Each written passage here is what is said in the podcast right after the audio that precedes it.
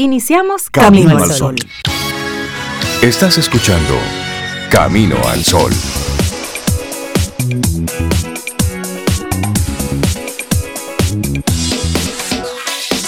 Buenos días y bienvenidos a Camino al Sol. Es viernes. Ay, mamacita y 13. Buenos días, Cintia Ortiz, Obeida Ramírez y a todos nuestros Camino al Sol oyentes. Gracias por estar ahí. Buenos días, bienvenidos a Camino al Sol. Hola Reinaldo. Hola Cintia. Ah, no, a que no le gusta que yo le salude así. Hola Rey, ¿cómo estás? Hola Zoe. Hola Cintia. Si me dices Reinaldo, te debo. Sí, más o menos. Esa no, es la no, no.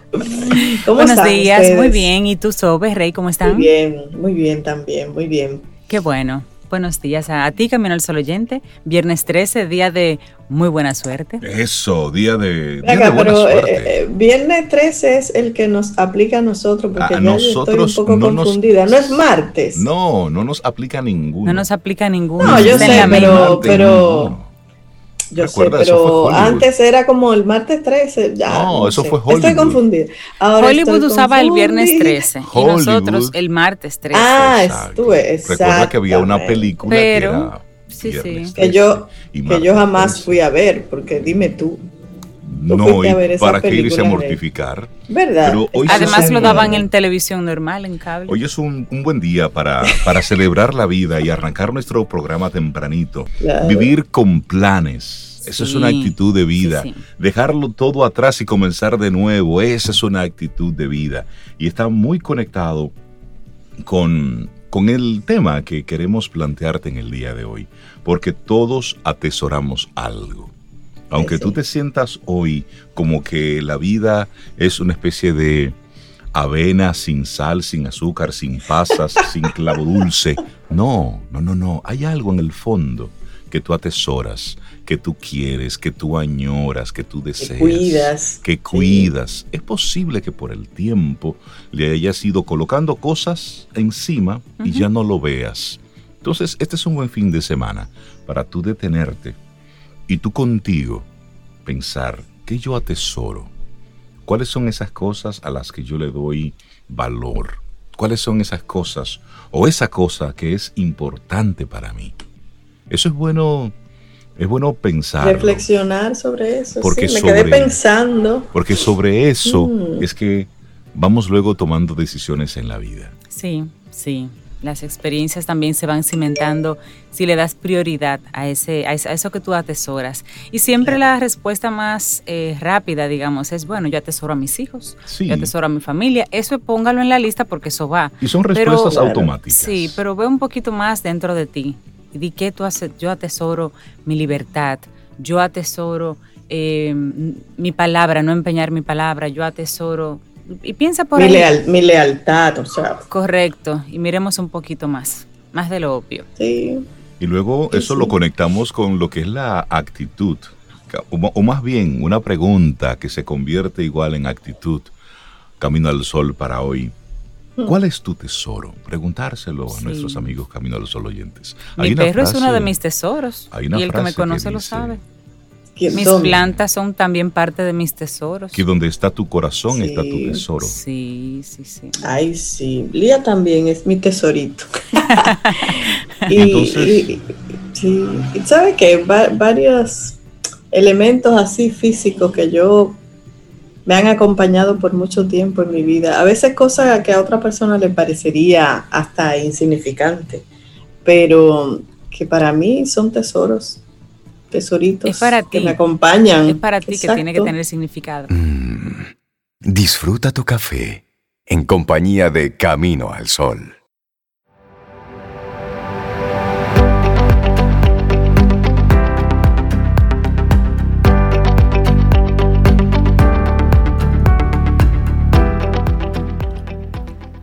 Todo cuanto puedo decir es lo que tú ya sabes. Algunos días son un tesoro. Tomado de Joyland, de Stephen King. Vamos avanzando en este camino al sol y dicen por ahí que no hay no hay comentarios inocentes, que no hay frases ni palabras inocentes y la reflexión del día de hoy no es inocente. Quien tiene en su vida a un perro, tiene un tesoro. Yo voy a dejar que sea Cinta y Sobe quienes hagan esta reflexión en el día de hoy. Solamente voy a iniciarla y luego ustedes la concluyen, ¿ok? Dicen por ahí que quien tiene en su vida un perro tiene una fortuna. Y esta es una afirmación que a muy pocos les sorprenderá, sobre todo a quienes han gozado de la compañía de un ángel de cuatro patas y se han empapado de la magia que tienen estos maravillosos seres. Y es que recibimos un cariño intenso y único de ellos. Ellos se convierten en nuestra familia, en niños eternos de tremenda sabiduría e inmensa inteligencia emocional, pues acaban siendo los mejores conocedores de nuestras costumbres, de nuestros pensamientos y sentimientos. Son los mejores conocedores y los mayores merecedores de nuestras sonrisas, porque si no se la das, te la sacan. Sí, sí, sí, protestan. Y que con tan solo una mirada, ellos descifran nuestro estado emocional, nos acompañan, nos divierten y nos hacen sentir especiales, únicos e imprescindibles, con sus particulares leyes de propiedad, porque sí, así es, ellos tienen sus propias leyes de propiedad, tienen derecho a todo, y esos lindos ojitos suplicantes, esa Lía, ojitos suplicantes, consiguen de nosotros hasta lo que juramos que jamás, jamás permitiríamos. Por ejemplo, dormir en nuestra cama. Yo nunca dejaría al perro. Eso es cuando tú ves el perro de otra persona. En, mi, en la cama, así como en el sofá. Regálale uno. Por eso que yo evito las palabras nunca y las palabras siempre. Correcto. bueno, y hay ciertas reglas que cuando convives, convives con un perro son incuestionables. Es así, nuestros animales nos educan, nos domestican, nos adiestran, como prefiramos llamarlo. Ellos ponen los principios de la convivencia y la pugna por los propios derechos acaba convirtiéndose en una tierna y divertida pelea. Y este tema, quien tiene un perrito en casa ya se comienza a ver reflejado en esto. No podemos evitar sonreír cuando los identificamos con sus sorprendentes normas de enternecedores dictadores de la casa, porque atento al relajito y los ojitos suplicantes, hacen lo que quieran. Bueno, veamos algunas reglas. Y para verla, Cintia, yo sugiero que nos imaginemos cada quien que tiene su perrito, que sea su perrito que le esté diciendo sí, Porque esas son normas como del perrito hacia ti, hacia, mí, hacia nosotros. Exactamente. Lo que ellos piensan. La regla, sí, la regla número uno de su perrito. Debes darme a probar cada cosa que comas. Dame un ching. Exacto, y te miran así como y llegan hasta niveles de nervios. Bueno, la regla número dos, según ellos, es no me llames ni me metas al baño bajo ningún concepto. Regla número 3. No volverás a hacer tus necesidades solo en el cuarto de baño, nunca más. O sea, tú solo, yo también participo. El número 4, en la mente de nuestra mascota, no me digas que me calle cuando me pongo a ladrar. Tengo mis motivos, algo está pasando allá afuera. La número 5, me dormiré en cualquier lugar de la casa, preferiblemente donde más te estorbe. Exacto. Es rey que tú tienes que pasarle por arriba. Permiso, Tommy, por permiso. favor. discúlpame. Son perros calculadores. Si solamente ellos necesitan mover el rabo, pues eso es lo único que van a mover. Se van a limitar a eso. La regla número 6. No puedes entrar a la casa oliendo a otros perros y pensar que eso no va a tener consecuencias. Ah, aquí eso es grave. Celoso, eso es grave aquí. regla número 7 déjame salir fuera cada vez que te lo pida, incluso si acabo de entrar. Es necesario que me cerciore de que he olido todo correctamente. Y no importa que esté camino al sol al aire, sácame. Aquí tocan el timbre y la primera que sale a abrir. De sabrosa. Si yo no reacciono rápido, empieza a ladrar, como ven que nos vinieron a buscar. Igual Tommy aquí. Y en este momentito te vamos a pedir a ti, Camino al Sol Oyente, que nos cuentes 849-785-1110 si esas reglas se están aplicando en tu casa. que nos ¿Cuál es la que más? Envíanos fotos de, tu, de tus mascotas. Vamos a poner fotos también aquí de Tommy y de Lía. Bueno, según ellos, en su mente, tú tienes permiso para dormir en la cama, pero no hace falta que me muevas. lo mejor es que te pongas en una esquinita tú y no me molestes a mí. Qué terrible. La número nueve. Si cae al suelo, lo que sea, es mío. Te miraré mal si te adelantas y no me dejas cogerlo. Y la regla número 10 de ellos, ni pienses en abandonar una habitación sin mí. Es todo el tiempo contigo. Ay, ay, ay. Bueno, pero realmente, sea perro, gato, conejo, canarios, nos acaban de enviar una, una, toda una terraza llena de canarios. Compartir nuestra vida con un animal es una bendición. Pues, wow, me pasó rápido un comentario. No, lo dejo hasta ahí. Porque compartir nuestra vida con un animal es una bendición. Pues nos enseña a respetar, amar, a estructurar la vida de otra manera. Hay muchas personas que piensan que tener un animal te limita, pues por ejemplo, no puedes ir a cualquier lugar con ellos de vacaciones o tienes que tener en cuenta muchas otras de sus necesidades, pero quien tiene un perro o cualquier otro animal siente a este como parte de su familia y los sentimientos compensan todos esos pequeños inconvenientes, hay que ponerlos ahí entre comillas. Es cierto que si no compartiésemos la vida con ellos, nuestra cartera estaría más llena, sí, porque a veces esas cuentas en, los en las veterinarias no son fáciles. Sí, cada visita es un dinero. Pero sí, eso, nuestro corazón estaría un poquitito más vacío. Ay, sí, porque lo que aportan en la parte emocional y física supone una gran riqueza que no puede compensarse, y eso es cierto, ni con todo el dinero del mundo. Así, aprender lo que es tener un animal, comprender cómo se les quiere, completar nuestra familia con su presencia, es una oportunidad que todos deberíamos tener en nuestra vida. Ay, sí. Sí, sí, sí. Eso sí, con conciencia y con respeto, sabiendo como saben los amantes de los animales que cuidar y querer a uno de ellos es una responsabilidad que no puede dejar de atenderse, no es un peluche, Tú no lo puedes abandonar en la calle porque le dio sarna. No, Tú no lo puedes dejar porque ahora ya no está tan bonito como antes, o es viejo, o está, ciego. Señores, eso es conciencia y respeto. Ofrecer la posibilidad de adquirir un gran conocimiento en diversas áreas de la vida. Eso nos ofrece una mascota. Nos enseña Así mucho. Porque sobre todo nuestra mayor riqueza cuando disfrutamos de su compañía, Cintia Rey, es la emocional, ¿eh? La cual es incomparable y nos hace inmensamente felices. Ay, sí. Raquel Aldana es la autora y ella debe tener un perro o un gato o una mascota. Me gustan los gatos. Los gatos son totalmente independientes. No tenemos gatos, evidentemente con Tommy aquí es imposible. Bueno, por lo menos eh, no lo trajimos. Formalmente El gato llegó y se adueñó de uno de los muebles allá arriba, pero pero los gatos son independientes. Los gatos tú Muy independientes. Sí, sí, sí, tú le, das 20 pesos y ellos se resuelven su comida. Es decir, tú no tienes que... yo, quiero, yo quiero aprovechar esta, esta reflexión y hacer un, un acto de bondad que fue que hicieron conmigo un acto de bondad y es un reconocimiento público en todo este camino y que lo escuchen todos los caminos solo oyente a Cintia y a Reinaldo. A Cintia y a Rey, sí. ¿Por qué? Sí, yo era de las personas que decía, a mí siempre me han gustado los perros específicamente. Yo decía, es que yo no puedo, con la vida que vivo, no, no puedo, que yo me vaya de fin de semana y que tenga que estar pendiente de un perrito, que dónde lo dejo, que, que no me lo puedo llevar. Y yo me negaba, por mucho tiempo me negué.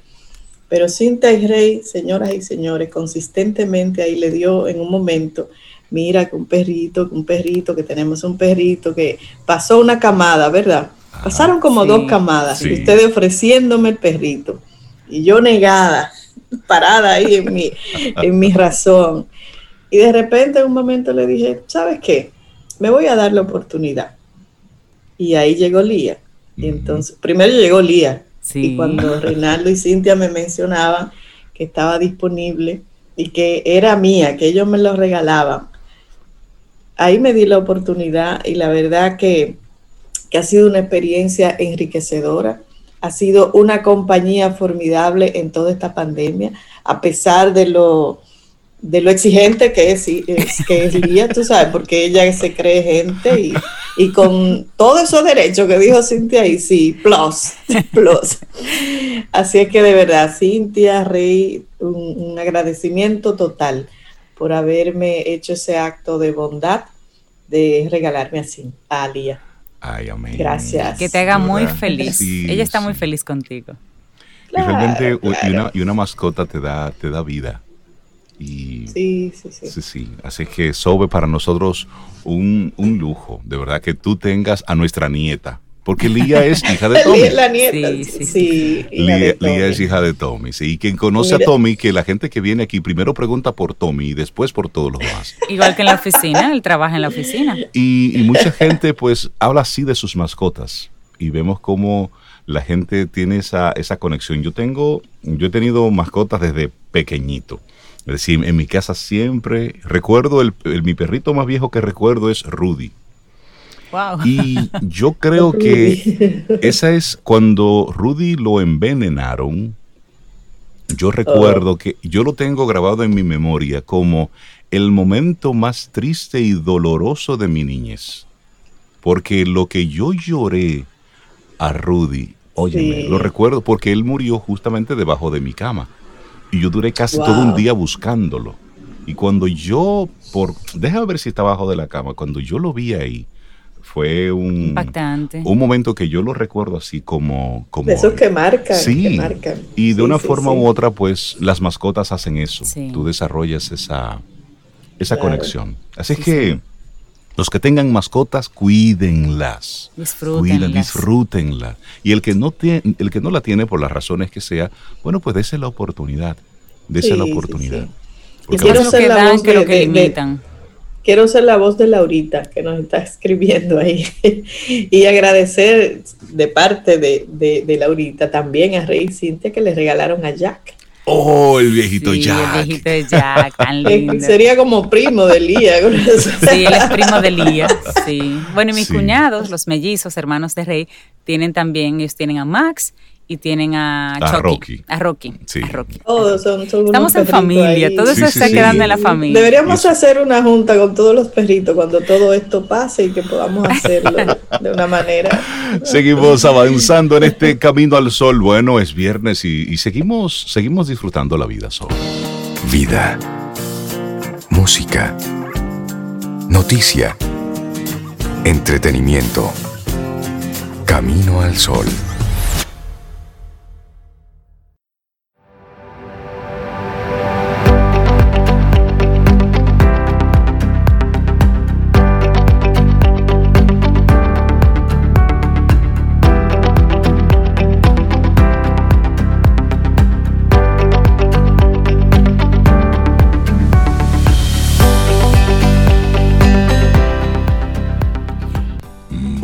Quien nos está esperando aquí también es Dalul Ordey, licenciada en psicología, doctora en neurociencia cognitiva aplicada, directora de psicología infantil, evaluación y diagnóstico de neurotraining, pero lo más importante es colaboradora de Camino al Sol.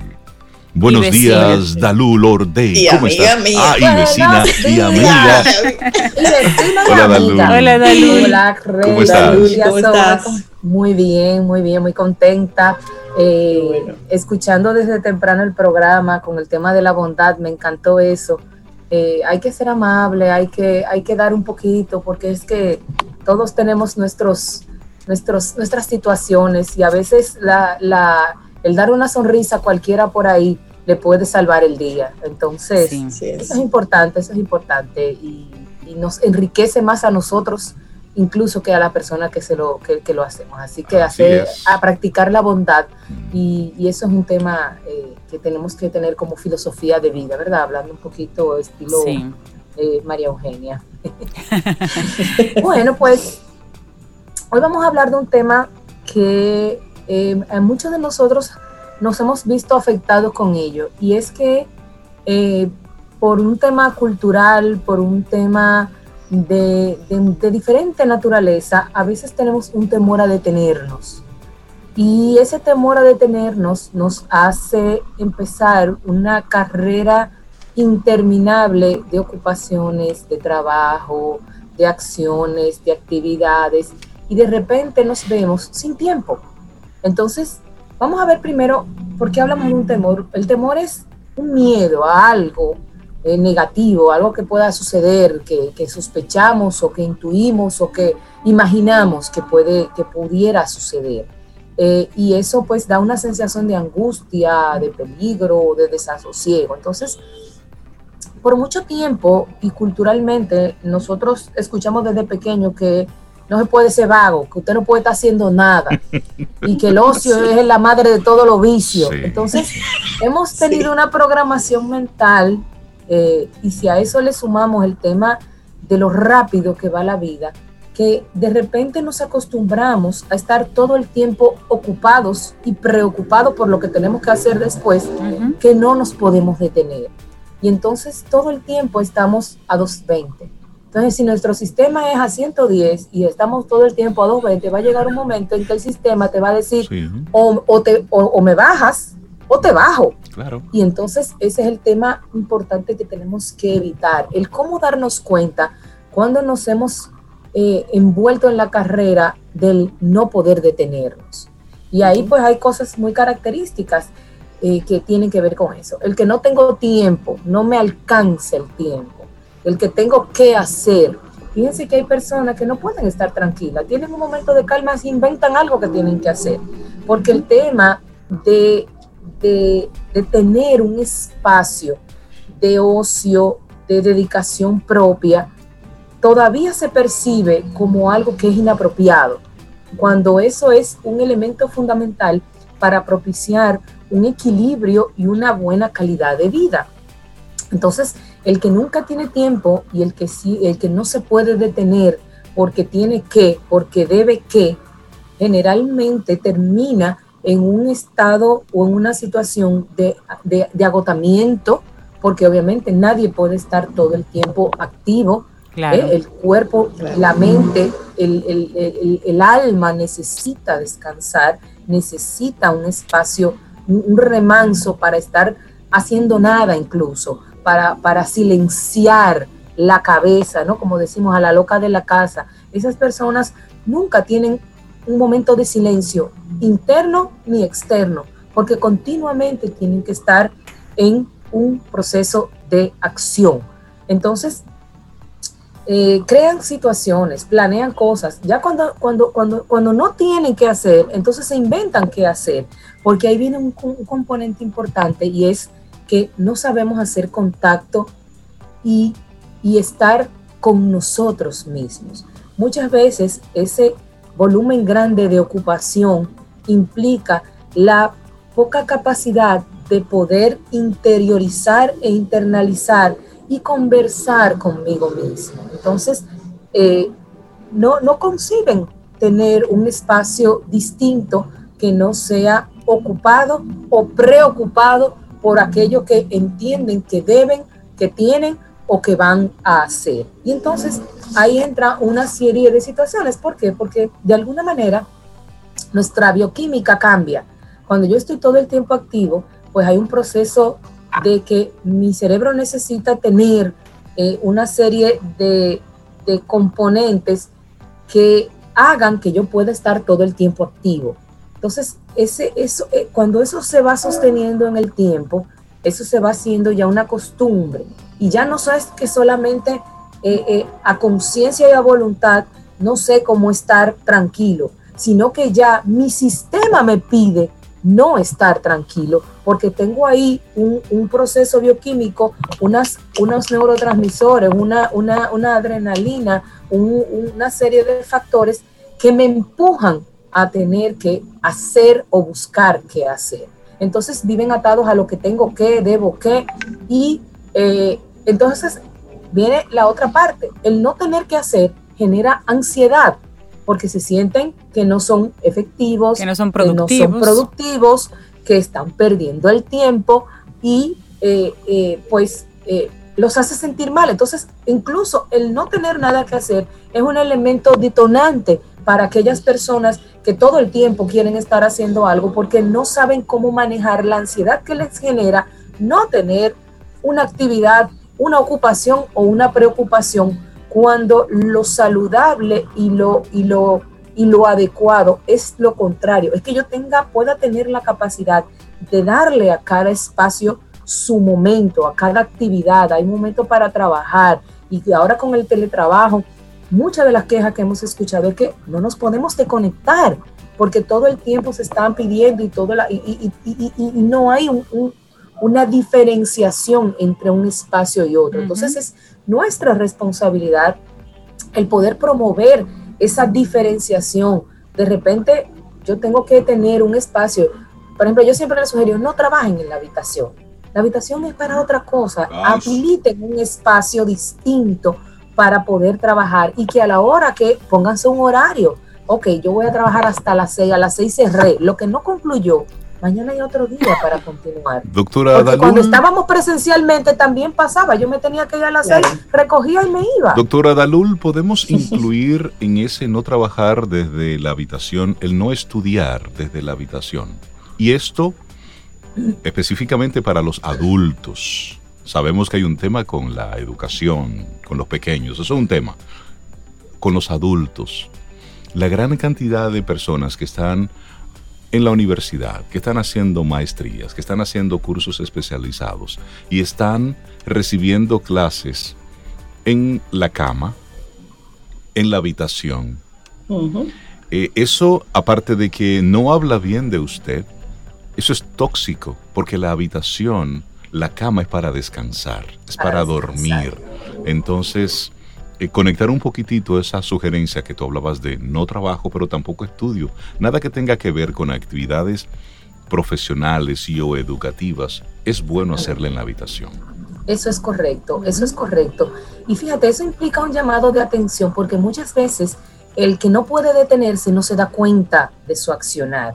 Entonces nos corresponde a los que estamos en su entorno decirle, hey, fulano, fulana, bájale algo. O sea, a, una, haz una pausa, mírate y date cuenta en qué momento tú tienes un tiempo para ti. ¿Para qué? Para lo que sea o para nada. Pero hay un espacio que debe ser respetado y que te da esa, ese, ese, ese espacio de equilibrio y de desintoxicación de herramientas electrónicas, de situaciones, de problemas, de eh, responsabilidades, de ocupaciones y preocupaciones. Entonces, es importante porque además la imagen social del que está ocupado es mejor del que no tiene. Ah, sí, hay gente que se ocupa por eso, porque su agenda. en el, se pasa dos horas en el gimnasio todos los días. Las agendas ocupadas hacen a la gente interesante, da luz. Interesante, dan una imagen de prestigio, cuando eso no necesariamente es así.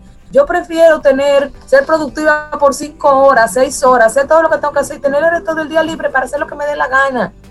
Y eso sería lo ideal. Obviamente que no, no, no, no, todos podemos hacerlo y por eso el tema de ser conscientes y tener un equilibrio y, que, y, de, y de darnos cuenta del que está a nuestro lado, que está en esa situación y que no está consciente de ello. Y entonces nosotros, como un acto de bondad, ¿verdad? Siguiendo la línea de esta mañana, podemos decirle, fulano, a mí me preocupa que tú en ningún momento te tomas un respiro, te vas a agotar, te vas a cansar, te vas a enfermar. Y eso es cierto. El cuerpo te pide y el cuerpo te, te frena cuando tú no eres capaz de poner el freno ya sea a través de una situación psicológica o emocional o de una enfermedad física.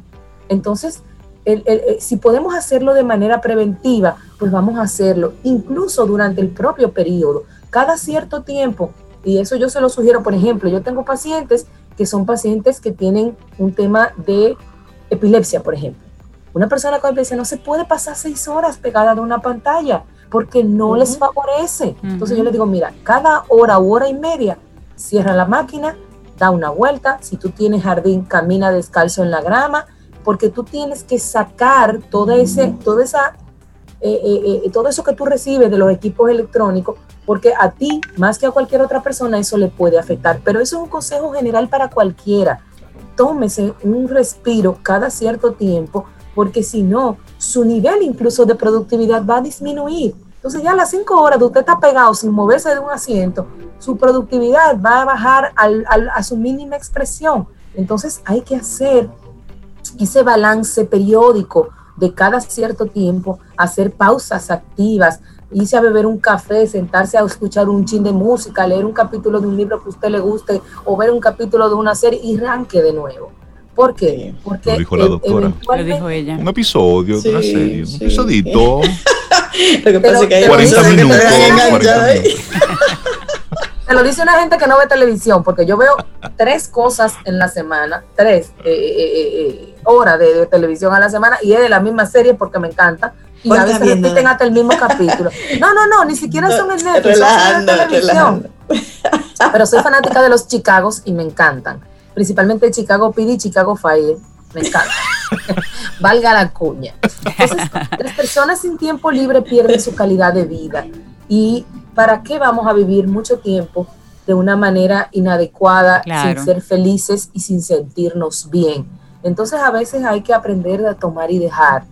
Y ese es el consejo de hoy, el que aprendamos a tener bondad con nosotros mismos, porque eso es un acto de bondad para con nosotros, el poder darnos el espacio que requerimos para descansar, para desconectarme, para no estar todo el tiempo ocupado, porque eso no hace bien, ¿no? Eso no hace bien ni físicamente ni mentalmente. Entonces, la vida solo se puede disfrutar cuando tenemos tiempo de calidad. Y el tiempo de calidad, la única persona que se lo puede garantizar es usted mismo. Sí. Entonces, el tener ese nivel de conciencia, el, el, el, el tomarse unos cinco minutos y pensar, oh, oh, pero ven acá, ¿en qué momento yo y cuándo yo? Y entonces tomar las medidas, va a tomar tiempo, porque como les decía, eso se convierte en una adicción, es como el que juega, que tiene la, la, eh, el que tiene el vicio del juego, que tiene esa adrenalina de, de, de todo el tiempo. Entonces a nosotros, de alguna manera, nuestro sistema lo asocia de igual manera. Entonces ya nosotros estamos enviciados, por decirlo de alguna manera, en estar ocupados y nuestro sistema nos lo pide. Entonces tenemos que empezar a desmontarlo y nos va a costar y nos va a tomar tiempo, pero a la larga nos va a garantizar una mejor calidad de vida y más felicidad para nosotros y para el que tenemos en nuestro entorno, que también se afecta de que estamos en una reunión familiar y de repente tú no puedes dejar de con una llamada, de mandar un Sí. correo, Sí. de irte a hacer algo. Entonces, Y realmente quería no aprovechar estás ese en momento, ningún de, lugar. ese tema de Dalul para decir esto, que con esto de la pandemia y el teletrabajo, las personas que son workaholics, que trabajan a cualquier hora, quieren llevar al otro, al que sí llevaba su A horario su de manera plano. normal, a su plano y a su terreno. Y esperan respuestas a las 8 de la noche, a las 9, a las 10. Ujú, Mira, yo te es. escribí, yo te llamé y no me respondiste. Porque eh, se traspasa esa línea física de un edificio, de un local, y ahora como Claro. estamos en, en digital, digamos, en remoto, pues entendemos que todo el mundo tiene que, que trabajar al mismo horario. Y ahí es una, un llamado, Dalula, que cada persona encuentre ese balance y ponga sus reglas claras. Y deje de responder correos después de cierta hora, ciertas cosas y ciertas señales que le indiquen a sus compañeros y a su entorno de trabajo que el balance tiene que trasladarse al entorno virtual ahora, al entorno digital, Claro que sí. para que puedan que seguir siendo productivos. Igual, hacer muchas cosas no necesariamente te va a hacer feliz. Probablemente, eh, eh, y, y es el caso de algunas personas, te va a evitar pensar en aquello que a lo mejor no te hace tan feliz.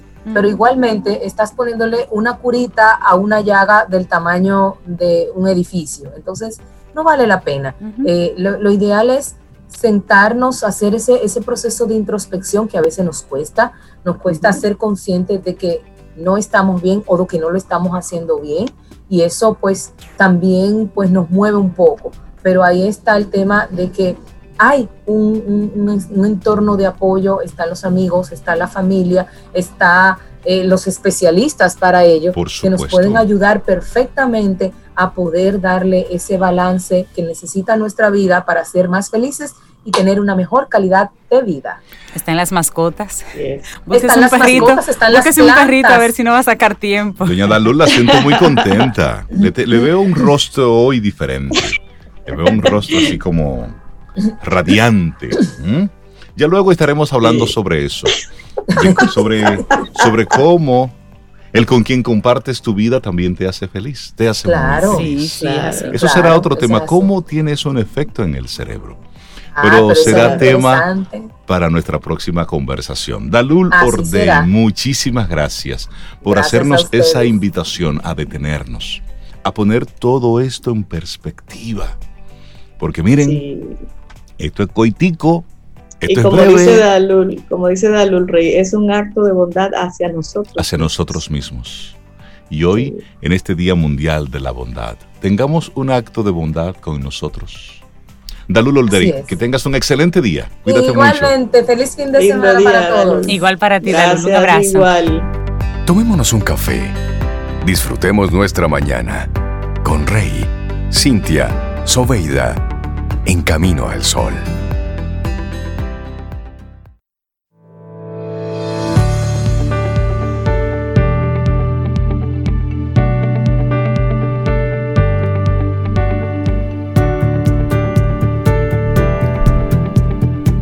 Olvídate del mapa, pero no te olvides del tesoro.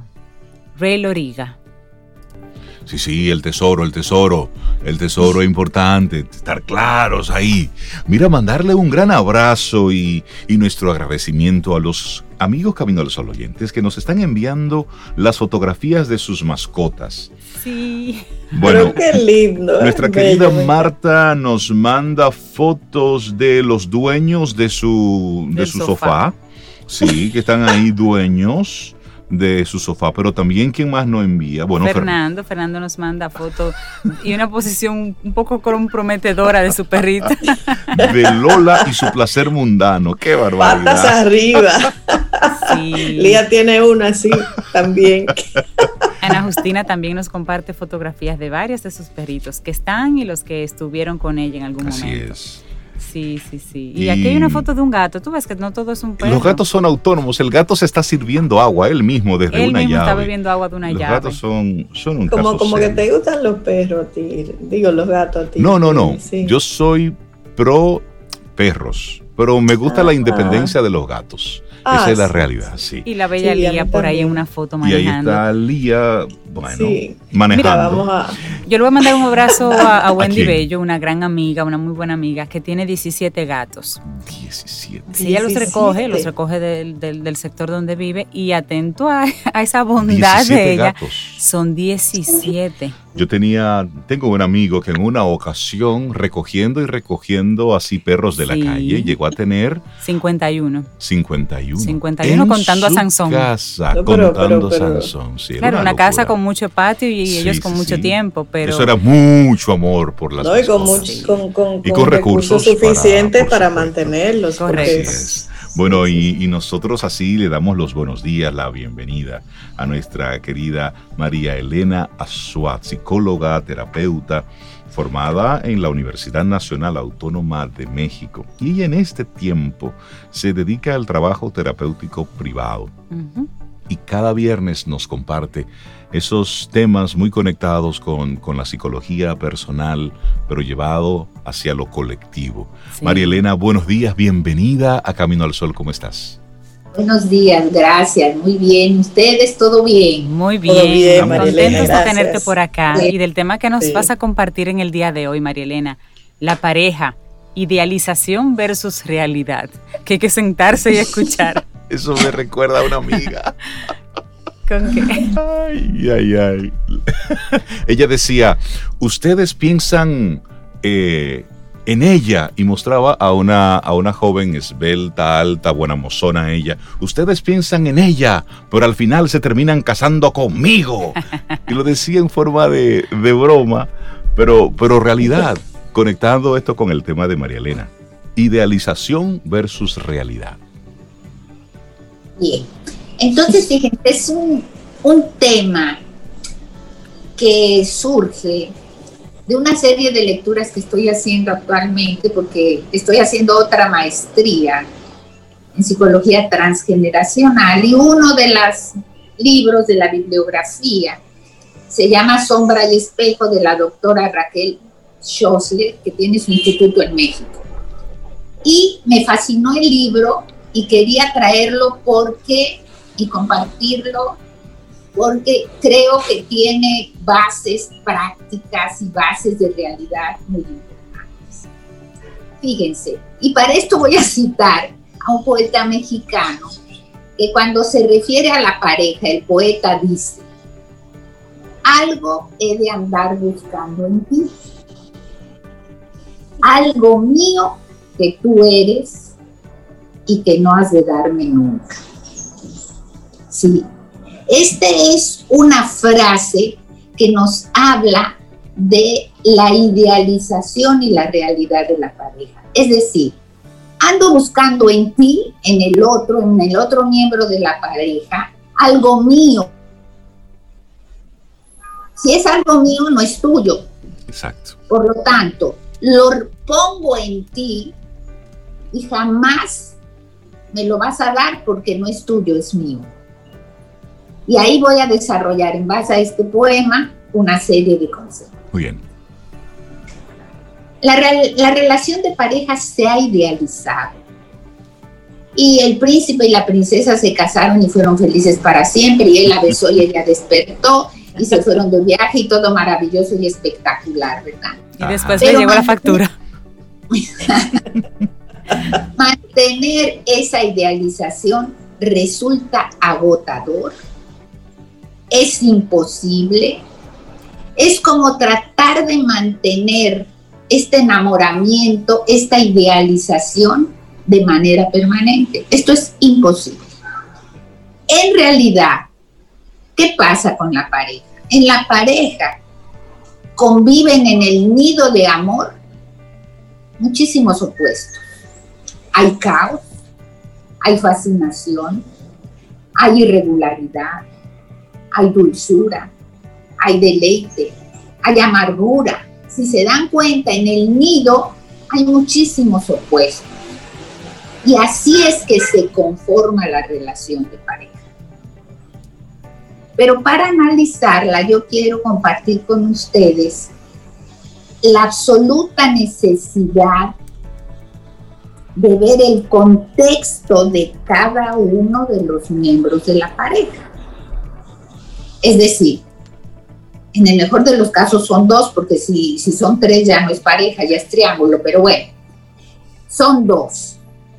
Y en estos dos tenemos que incluir cuál fue en cada uno de ellos las relaciones condicionadas por su vida social y psicológica. Vienen de dos mundos, vida social y psicológica, pero además trae cada uno un mundo externo que ha internalizado. Y finalmente cada uno viene con su propia biografía, con su propia historia, con su propia vida de infancia. Entonces tengo estos dos seres que creen estar enamorados o sienten el enamoramiento con relaciones condicionadas diferentes, con un mundo externo que han internalizado y sobre todo con una biografía que les es propia. Entonces, cuando estas dos personas se encuentran, vamos a decir que ha habido un encuentro de dos biografías. Que se encuentran, que convergen en base a las necesidades de cada uno de estos miembros. Y estas necesidades, que muchas veces no son conscientes, que muchas veces no se dan cuenta, fueron formadas durante la niñez en los sistemas familiares de cada uno de ellos. Y muy probablemente tienen secuelas de las vidas de abuelos, bisabuelos, de cómo veían el mundo, cómo juzgaban, qué valoraban. Pero entran los miembros de la pareja a esta relación diciendo, por fin encontré lo que yo siempre quise. Estoy absolutamente enamorado. Y lo que realmente está pasando es que hay un encuentro de dos biografías. Muy clara, porque es una visión... sí cuando ella y él, hay que tener cuidado porque ahora puede ser él y él o ella y ella o como quieran, pero cuando se encuentran dos miembros en una pareja, ahí se materializa el ideal que yo tengo, el ideal que yo desearía tener. Y como el ideal de un miembro de la pareja no es el mismo claro ideal que el del otro miembro de la pareja, entonces cada uno en la relación, mientras está con el otro, está conversando con su biografía. No sé si me doy a entender. Totalmente. Sí, sí, sí, sí.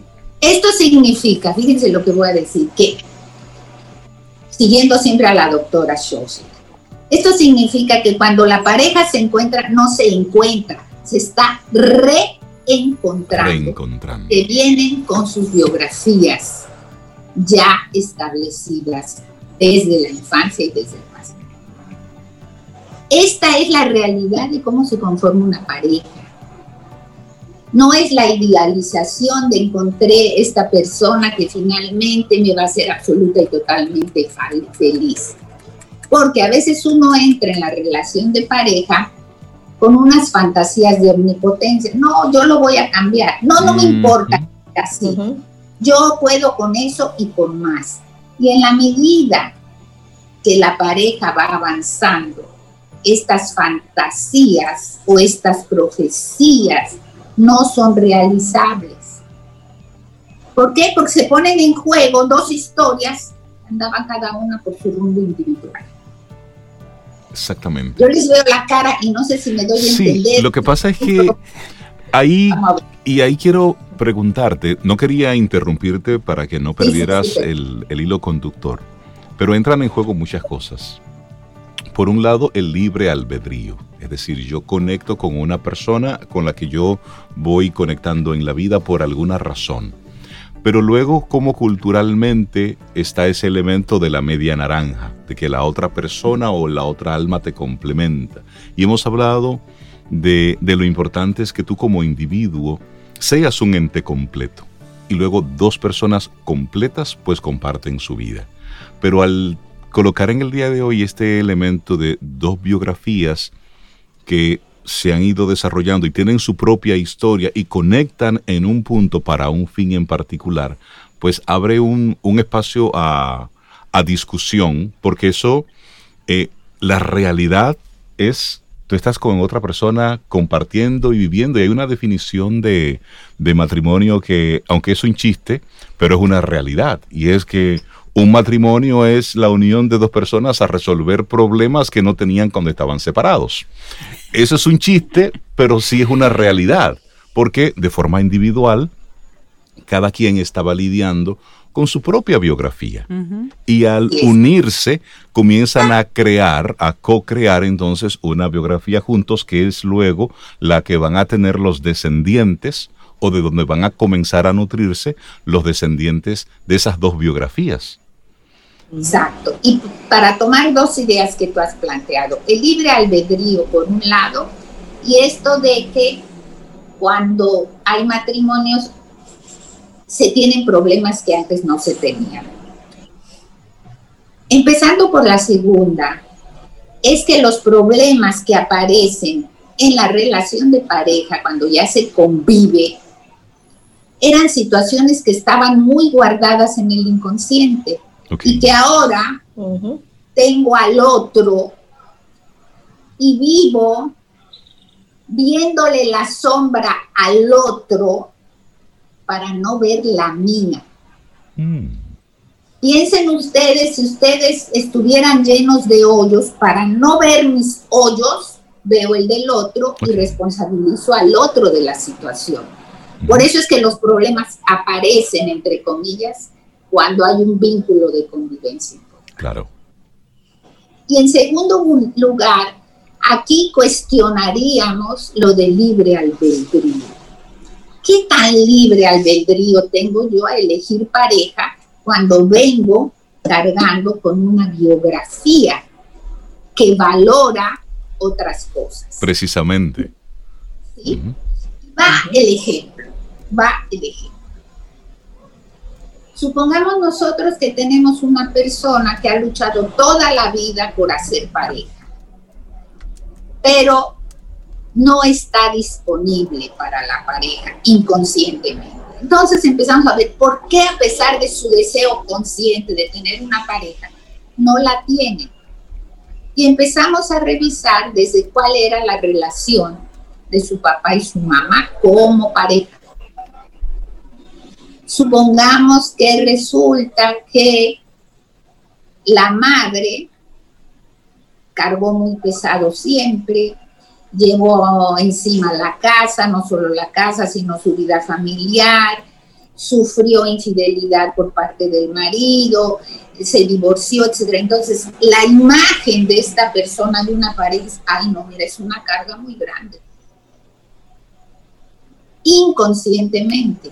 Ok.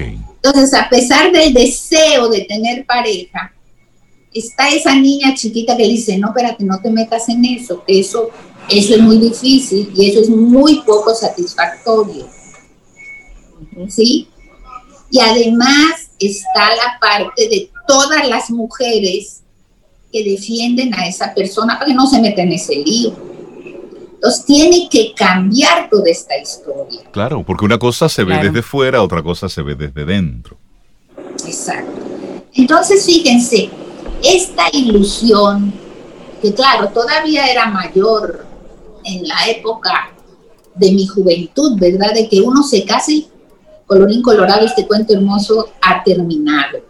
Porque existen estas biografías que marcan las modalidades de encuentro de la pareja. Hay una modalidad de encuentro. Bueno, pensemos, dos personas, dos biografías llegan a la intimidad. Y entonces en la intimidad yo puedo tomar al otro como objeto, simplemente. Y en una sociedad de alto consumo como la que tenemos actualmente, donde el cuerpo es un objeto, en la intimidad puede ser que lo único que se busque es placer individual y que no se mire al otro. Es como si se lanzan a hacer una carrera y cada quien trota por su lado a ver quién llega primero. Exactamente. ¿Sí?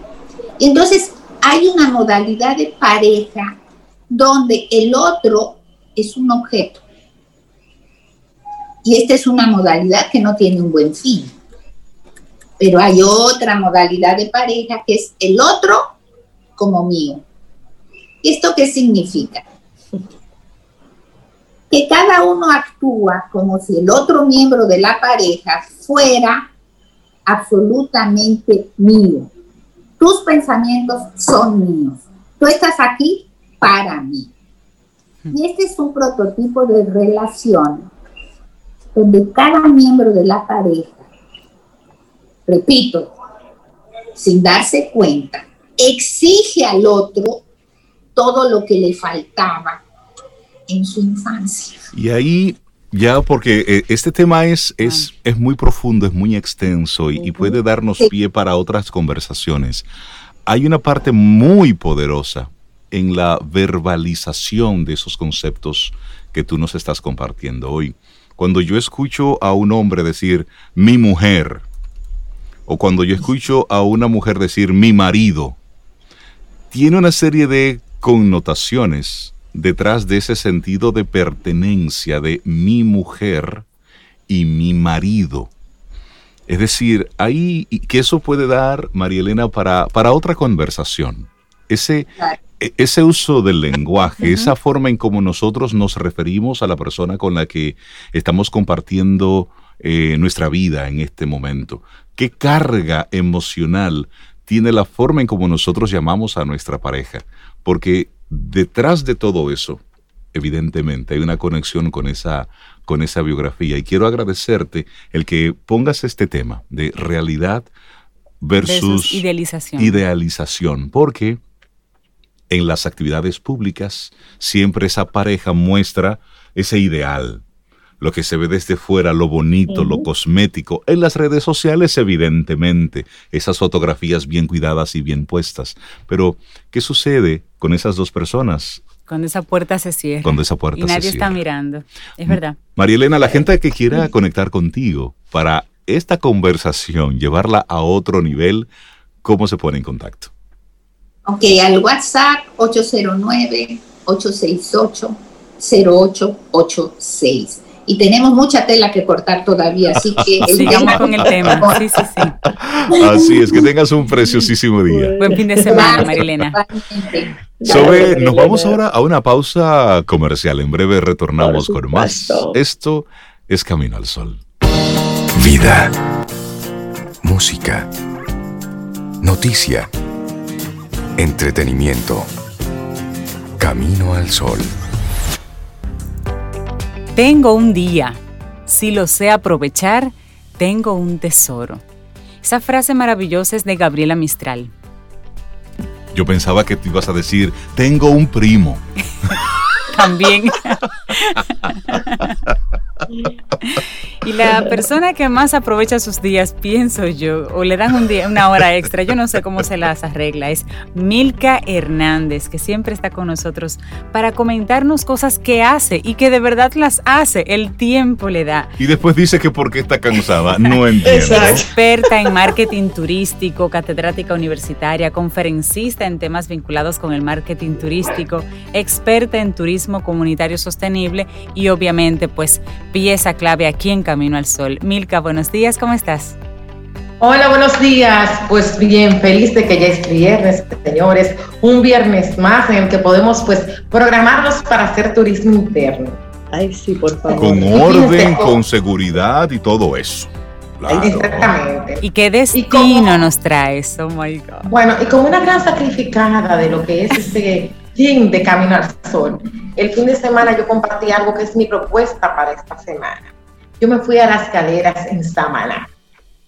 Esto realmente fue una escapada, porque yo, yo soy consciente de que, fíjense, eh, los destinos no se conocen con un solo viaje. Para tú conocer un destino, tú tienes que ir a cada municipio, a veces a cada distrito municipal. En el caso de Samaná, que es una península, es inmenso, de verdad. Yo decía el fin de semana pasado, es que Samaná es más grande de lo que uno se imagina. Y hay cosas que hacer, por ejemplo, en las galeras.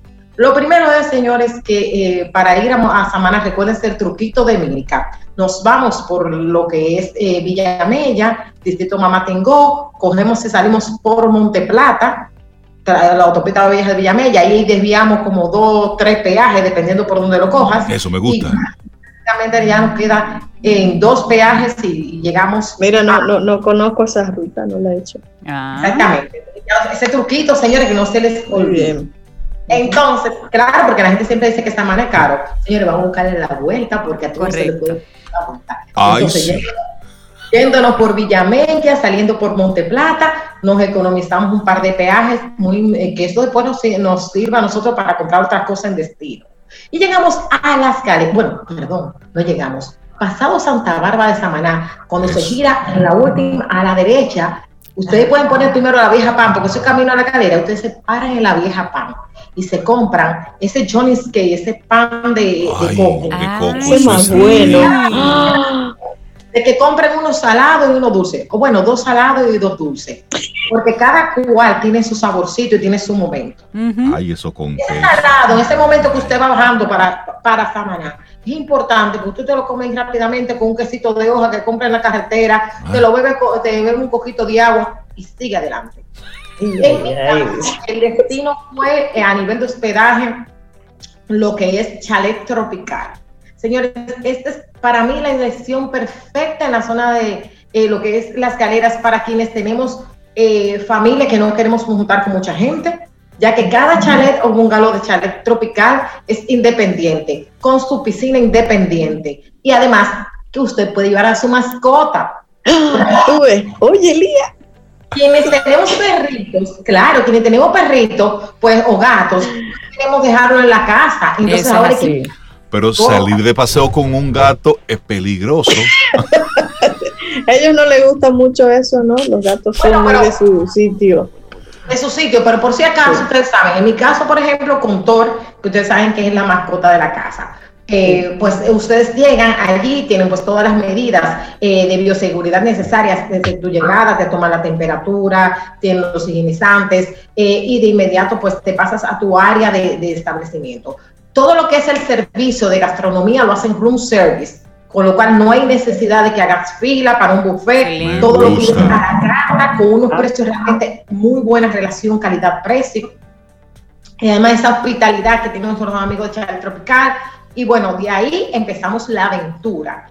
Eh, a uno de los tours que ahora mismo se están vendiendo mucho para las galeras es el tema de las siete playas. Yo en este caso pues eh, me hice apoyar de la gente de la Asociación de Guías Ecoturísticos de la Galera y a través de un tour operador que tienen ellos allá que se llama Playita SOP, eh, de nuestra querida Raquel, pues allí aproveché, pues hice el tour de las siete playas en lancha.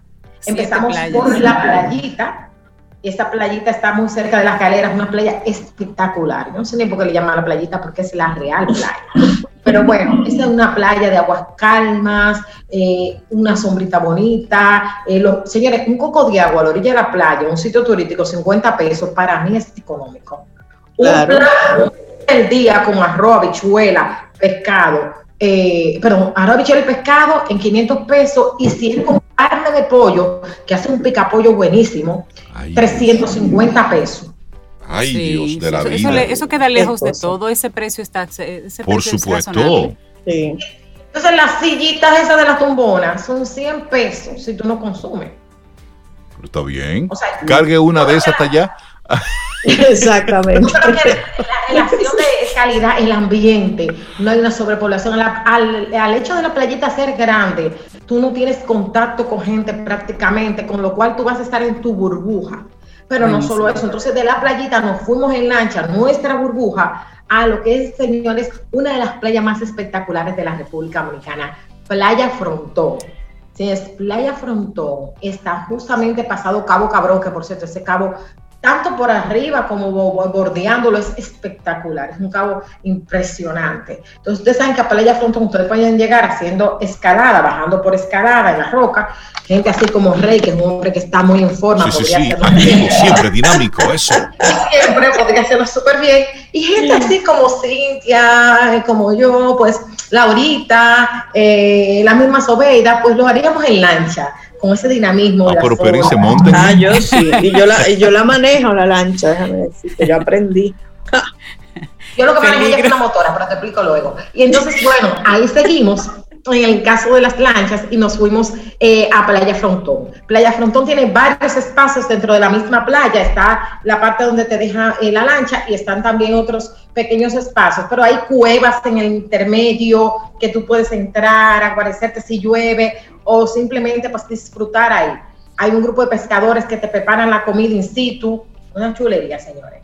De Playa Frontón nos fuimos a la playa Madame Señores, la madame de las playas dominicanas. Sí. Qué playa tan exquisita, qué aguas tan calmas, eh, ese azul turquesa en las aguas, un lugar espectacular. De ahí continuamos y nos fuimos a Playa, a, perdón, a Playa Colorada.